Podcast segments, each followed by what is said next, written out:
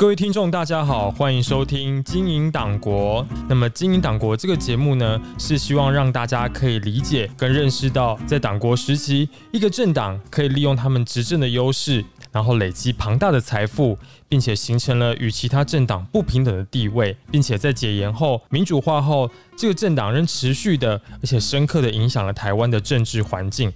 那么我们在这个节目当中呢，会针对不同的主题来呃聊有关党国的这个议题。那么今天第二集，我们欢迎来宾李福忠李老师。主持人好，各位听众朋友大家好。李老师是国立政治大学台史所的副教授。那么老师的研究专长呢，就是国民党的党营企业。啊，在上一集的节目里头呢，老师已经跟我们呃描述过。党国威权体制的触角，其实深入到社会的每一个角落。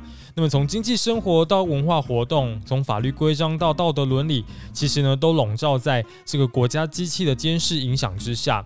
那么在今天的节目里头呢，老师要再带我们更深入的去谈，到底有哪些党营企业？那么这些党营企业呢，是怎么样在我们生活里头可以发现说，原来我们的生活遍布了许多党营企业的足迹？请各位朋友回家看看你的电表，是是哪一家做的？大概在二十一世纪以前，OK，就是民国两呃是西元两千年以前，全台湾的电表只有两家公司可以做，一家叫大同，嗯，我们知道大同是个老公司，对对，那大同因为很老牌，它的电表又很可靠，好吧？它也许它有竞争。力了是，可是另外一家公司叫中兴，中兴，中兴，中兴电工哦，有有有，中中兴电工就是国民党国民党党营企业。哎，这这件事很奇怪，你知道，电表这个东西是每一家每一户都要有，对，搞不好一家一户，你知道某一户还为了特别需要，他可能有两三个电表，对不对？嗯，那为什么全台湾的电表？只有两家公司可以做，这个算独占嘛？它为什么这个市场不是开放的？是是。当当然，我同意一件事了啊，这个这两家公司做的电表很有信用 啊，很耐用，这大家都信赖，呃，这个口碑不错了。可是问题是，为什么这个市场只有这两家？嗯，像这种就是我们刚讲的，就算国民党经营他的党营企业，经常使用所谓的不公平竞争，嗯，对不对？它的市场是不开放的，而且只有它特许。刚刚已经聊到蛮多国民党他们经营这个党营企业的部分，因为刚好最近中广的议题蛮火热的，然后还有就是像中影。以前呐，以前它也是有很多那种大楼、高楼大厦等等。那其实这个是不是我们可以从呃日产接收这个部分来聊一聊？好，日产接收哈，国民党刚来台湾的时候，是他想说要找一个什么方法来养自己一大堆的党工啊，所以国民党就动脑筋，动到戏院。经营娱乐事业，嗯，呃，各位听众朋友可能觉得二十一世纪很多人都在看电视了，上戏院的啊，老讲会想要说特别去到戏院去看电影的，毕竟没那么多了。嗯，可是我们现在要讲的是七十年前，是。二次大战刚结束的时候，嗯，当然是国民党来接收台湾啊，国民政府接收台湾了。那台湾省党部也是一穷二白啊，他也他也没钱，他需要有人有钱是。有地，好，台湾省党部就动脑筋动到说。哎，日本人不是留下很多戏院吗？嗯，你知道日本人走的时候，二战结束，日本人走的时候，根据当时的法律规定，哦，你除了能够带多少现金，哦，现金很少，大概几百块日币是之外，你什么都不能带。你说对那个日本人，二战结束的时候，日本人准备要回去的时候，台湾有三十万日本人，是，但你不要以为三十万不多，嗯，台湾人那时候六百万呢，这些日本人都是在台湾是有权有势，是是是，他拥有技术，对，甚至拥有文化，嗯，某种特殊的文化，日很多的产业是只有日本人，比如说制糖，嗯，全部的制糖厂都是日本人的那个产业。各位听众朋友有没有记得台糖以前曾经是台湾最大的地主？为什么？为什么会跑出一个 台湾最大地主是台湾糖业公司？嗯，就是因为日本人走了之后，把一大堆的那个你知道那地啊、厂房啊、制糖整个制糖业留给台糖，留给中华民国政府，然后后来后来就有台糖去。以前台糖是国营企业嘛，对，所以你知道很多历史现象是有历史原因的，啊，也不是一个日本人，是十几二十个日本的制糖公司，地就留下来，是。厂房留下来，钱也留下来，嗯。啊，那 OK 一样啊，日本人走了，日本在台湾有。十几二十家戏院，嗯，戏院不会开在荒郊野外，是，戏院一定是在那个热闹的地方。对对对，那以台北来讲，西门町会变成电影城，就是在日本时代，嗯，那这个就变成国民党诶垂涎啊流口流口水的对象了，因为。第一个那个年代没有电视，嗯，所以一般的老百姓工作了一个礼拜啊，晚上他就想说，哎，到电影院看看电影，看电影也不贵嘛，哈，就一张电影票，嗯，所以呃，电影业是蛮赚钱的，嗯，而且是先进的产业，嗯，当时台湾省党部主委叫李义忠了，跟我一样姓李，我来假设 设身处地他的想法，是。我是不是请台湾省政府，日本的电影院通通让国民党来管？对不起，那个年代不叫台湾省政府，叫台湾长官公署。OK，就陈仪陈长官的年代。嗯，问题是这个李义忠呢，跟陈怡又没有足够的交情，他不敢自己去找陈怡。OK，所以他就去找那个陈果夫，去找一个国民党的大佬，转告那个行政院。嗯，再请行政院去跟陈怡施压，全部移交给国民党来经营。嗯，所以才会有这一段故事。清点了一下，点来点去，最后点出了。理论上是二十家了，但是这里头有一些我就挂顶打了，就是好像有一些戏院破烂还是什么的，没有像其他的那么好。呃，二战结束之后不久，有个台风来，把其中一家吹垮了。哦，在在宜兰，宜兰有一家吹垮，所以他们那家就不要了。但是国民党最后还是接收了十九家了。嗯，哦，这十九家里头有一些是超级精华的戏院。我想最有名的就是今天台北的那个真善美。对对对，啊，真善美那以前叫做新世界，那那栋大楼嘛。对，那栋大楼以前还不是大楼，两层三层楼。那既然有新世界，就有大世界。大世界。戏院在新据点哦，在成都路上，哎，就那就那一栋，那一栋以前那一栋其实其实以前是一个戏院的，原本是应该收归国有的。国民党台湾省党部就这样东拜托西拜托，就把这些戏院全部放进口袋。后来呢，就靠这些戏院还真的赚了不少钱。是，后来国民党就成立了一个电影公司，嗯，叫中央电影公司啊。中中央电影公司的来源就是这么来的，嗯，但是。但是我必须再稍微解释一下了，国民党其实有另外一个拍片的公司的，简称叫农教厂了，农业教育电影制片厂。嗯，那为什么取的这个很奇怪的名字叫农业？它的原始的发想啊，发想是国民党有个大佬，就我们刚提到的陈果夫。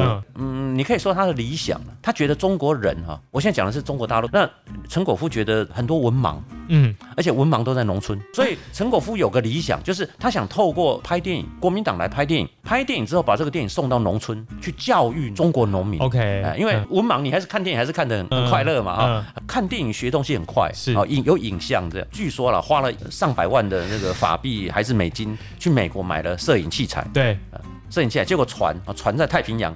还没到上海，上海就丢掉了。国共内战啊，那中中华那中华民国就把中国大陆丢掉了。啊丢掉之后，这艘船就不能到上海啊，他就干脆开到基隆，在基隆上岸啊。所以这一批国民党在美国买的器材还有底片，就全部送到基隆。OK，那国民党就干脆在台北就成立了一个，所以才会有这么奇怪的名字。是是。那 OK，那后来蒋中正一看，哎，就觉蒋中正觉得国民党现在我们有十几二十家戏院，嗯，我们有一个电影制片公司，那我干脆把这两个结合在一起。嗯，又可以拍片，又可以在自己的院线，你知道，一条龙，对，一条龙，对，一条龙，不需要太多本钱，嗯，因为东西都有了嘛，所以我不需要另外投资。呃，大概在民国四十几年了，四十三、四十二、四十三年，嗯，蒋中正就下命令说，哎，把两个农业教育电影制片厂跟十几二十家戏院结合起来，嗯，变成中央电影公司。这个听众朋友注意哦，这个已经是六十几年、七十年前的事，在那个年代也是独占了。我们知道没有其他的，嗯，拍电影其实也不是说没有其他电影公司啊。但是拍电影是一件把房子拿去抵押，银行抵押你，不然你谁能够拍电影啊？对，或者你要找很多的那个赞助厂商。对啊，你要想办法找金主投资嘛。你要各位各位要知道，拍一部电影，即使今天在台湾拍一部电影，大概你们有个一两千万都，那台湾的民间的电影公司都很小，规模都很小，花不起这个钱。嗯，那国民党第一个，他有电影院，他有制片公司，他也有钱。当然，国民党还有另外的考虑了，拍片的考虑是宣传。就我刚刚讲大内宣，我们知道电影是很好的宣传媒媒介，它甚至比报纸还强。他们到时候是拍一些像爱国电影嘛，然后反共的。讲起来真的是这种，我我我简单讲了，我简单讲，呃，国民党刚来台湾的时候，哎，所以他们拍的第一部片叫《女匪干》。对，这名字听，我知道今天听起来很奇怪了，非常直白。那个小说本身就叫《女匪干》哦，真的，这个故事剧情是这样说：，呃，有一个年轻的女生啊，她受了共产党的欺骗，就参加共产党啊，最后她发现噩梦一场，你知道吗？共产党都是骗人的，然后就后悔莫及。这样的剧情是很空洞。你知道吗？非常无聊这样。那问题是，国民党觉得这个剧本好。那后来当然这个名字，我想他们也斟酌过了，这个名字很奇怪了，后来改名字叫《噩梦初醒》。哦，就就变成四个字，听听起来听起来比较像个电影。是是是是。当然我知道，我们知道，像这种电影不会卖钱，台湾人也没有那么爱去看这种大内宣的电影这的作品嘛，它没有娱乐性。是。所以老讲了，国民党拍这些片哦，也不是为了赚钱，他真的是为了宣传。是。哦，所以一开始目的也不在赚钱。那个时候台湾最赚钱的电影啊，日本片。哦，当然，因为台湾有所谓的六百万人口是曾经被日本统治过的嘛，一大半都懂日文，甚至会写日文，你知道，所以一直到二战结束以后，好长一段时间了。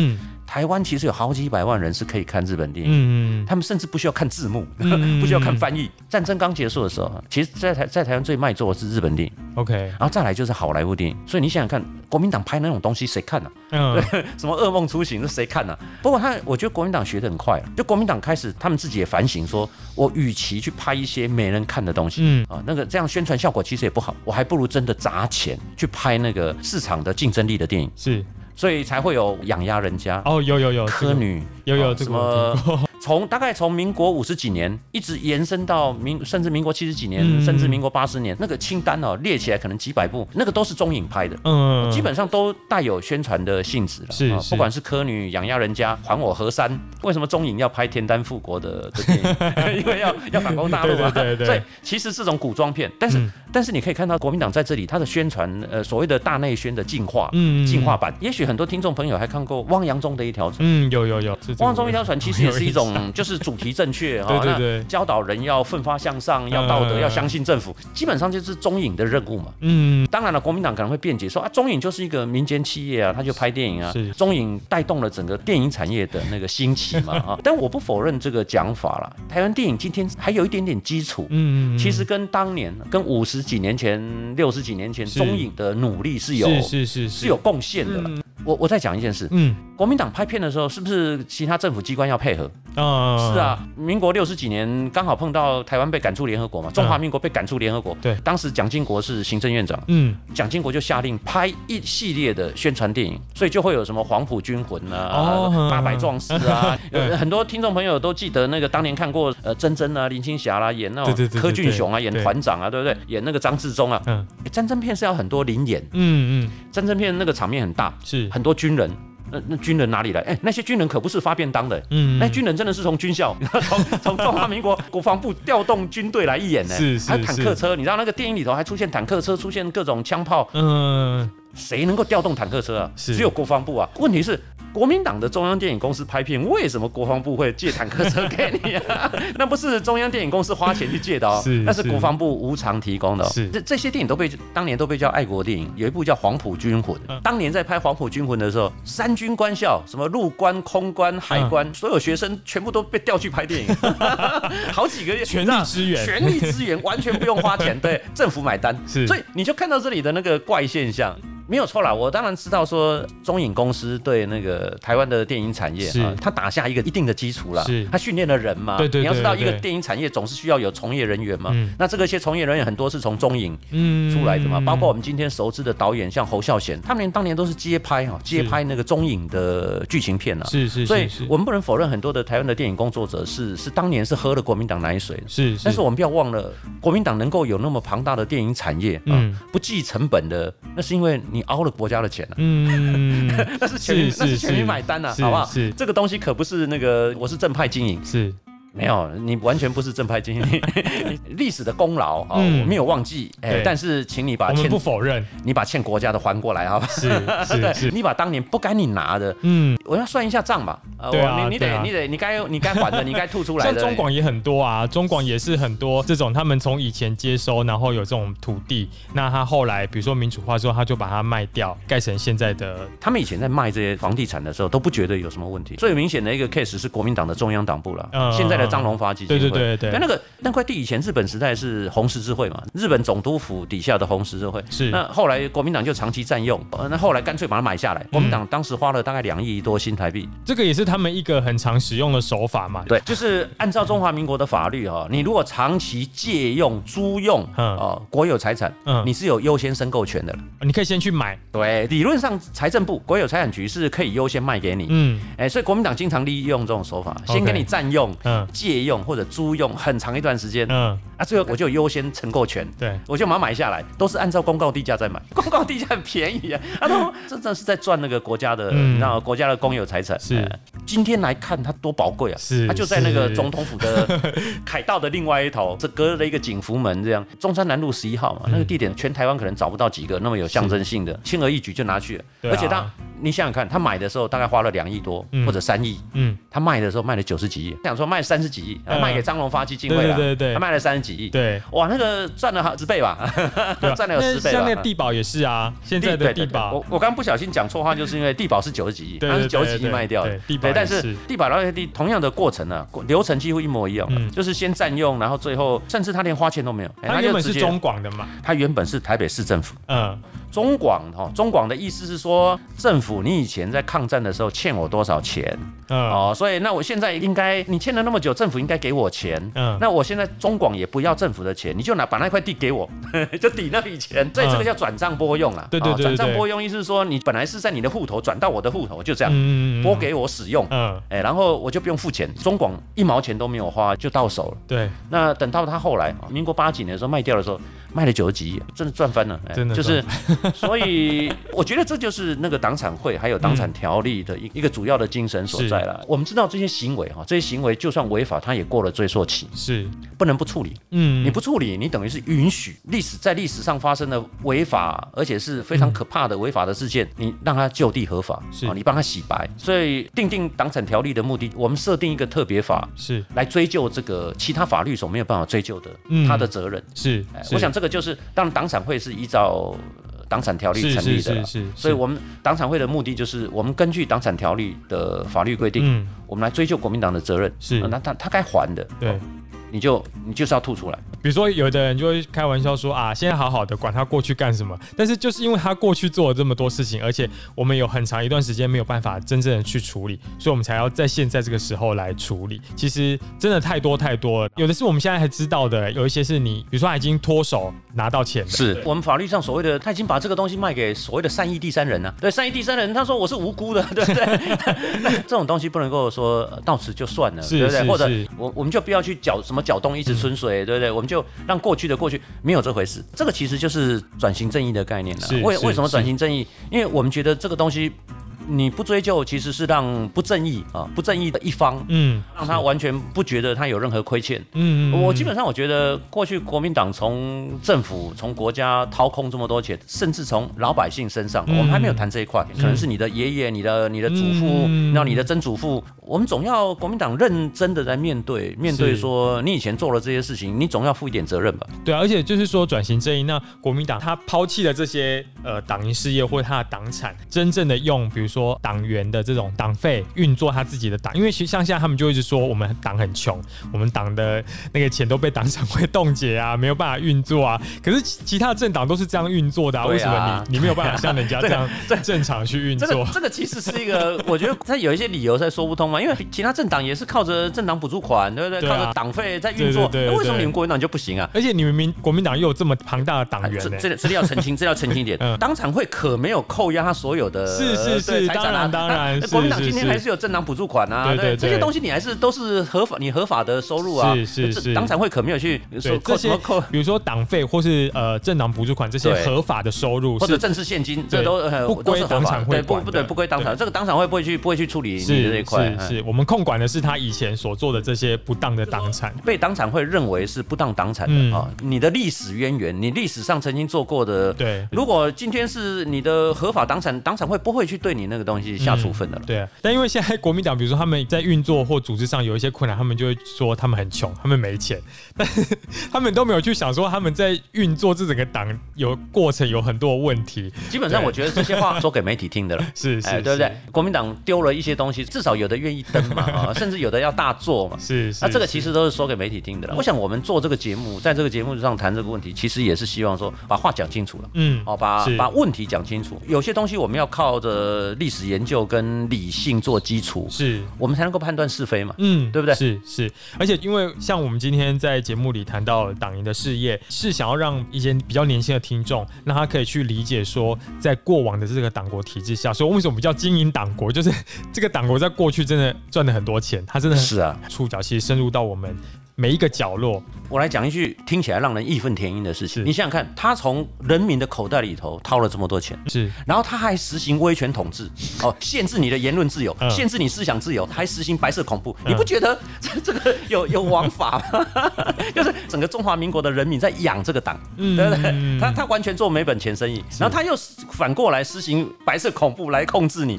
我觉得像这种历史的责任你不追究，真的是放任不法。还有违法的一种行为，那他在历史上漂白了。我觉得我们今天追究转转型正义一个很重要的一个出发点，就是就算这个东西发生已经是七十年前、八十年前的事情，但是你不能让历史就这样让帮他漂白。嗯，我们必须把历史该追究责任的追回来，是对不对？这个是没有追溯期的。是 OK，这也是我想，这就是我们党产会在这个这条路上的艰辛的任务啦。那我们今天的节目呢，就到这边，然后非常谢谢。呃，我们今天的来宾李福忠老师，然后跟我们聊了这么多有关呃国民党党营事业的部分。我们今天的节目就到这边结束，谢谢大家，拜拜，拜拜。